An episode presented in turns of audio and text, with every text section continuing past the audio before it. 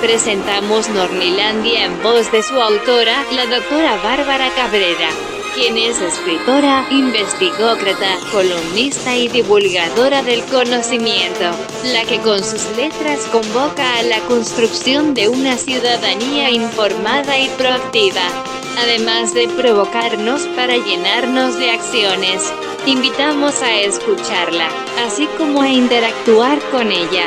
Entre letras, con su café y a un tweet de distancia la encuentran como arroba guion bajo Bárbara Cabrera. Etiquetado claro, ya.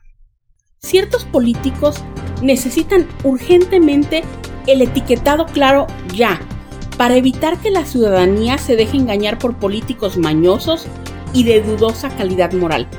Mía frase. La pandemia que vivimos en el mundo, derivada del COVID-19, ha evidenciado y agudizado ciertas problemáticas, una de las cuales la encontramos en materia de salud pública, debido a la mala alimentación de la población, la cual, con el actual gobierno federal liderado por el presidente Andrés Manuel López Obrador, se está combatiendo de manera frontal con políticas públicas contundentes. Tal es el caso del etiquetado claro en productos industrializados.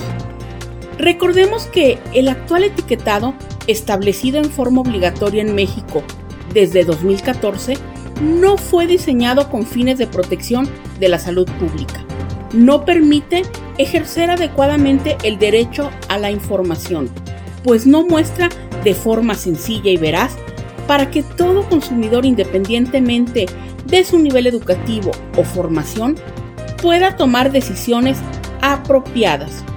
Por fortuna, el gobierno actual se ha mostrado interesado y comprometido a luchar por atender esta emergencia de salud pública y lo quiere hacer de manera integrada e involucrando a las distintas instancias y sectores sociales.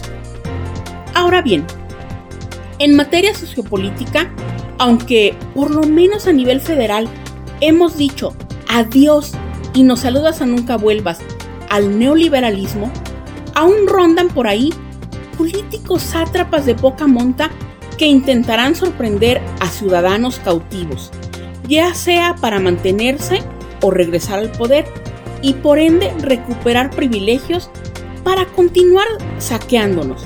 Es momento de decir, ya basta. Por tanto, en política es ineludible hacer una campaña para pugnar por el etiquetado claro ya, para no dejarse engañar, para no ser cautivos, para tener acceso a la información de quienes intentarán pedir nuestro voto, para estar atentos y observantes de aquellos personajes y partidos políticos que tanto daño han causado al país.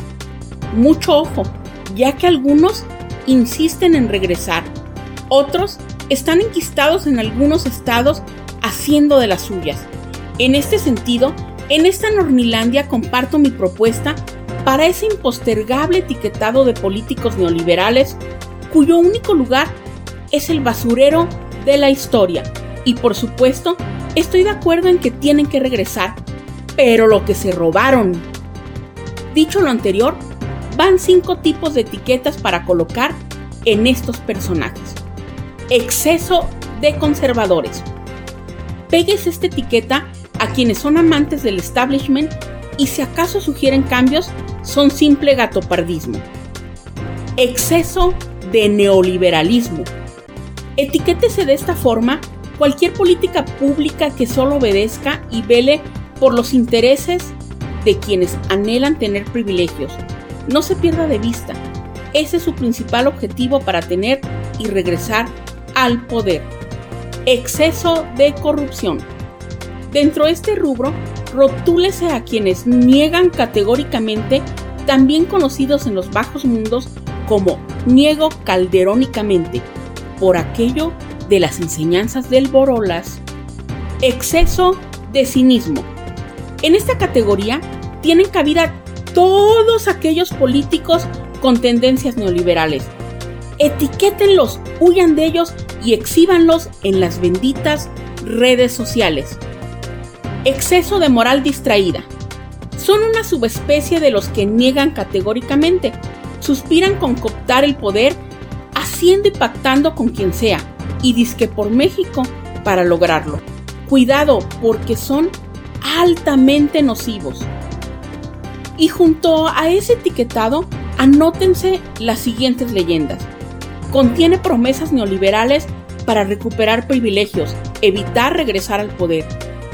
Y además, contiene políticos construidos con materiales de baja calidad, no recomendable para gobernar.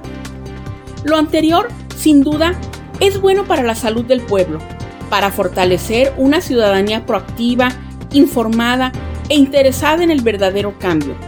Porque 36 años gobernó la corrupción, la complicidad, la impunidad, el autoritarismo, la prensa vendida, el PRIAN, en suma, el neoliberalismo, convirtiendo a esta nación en un narcoestado.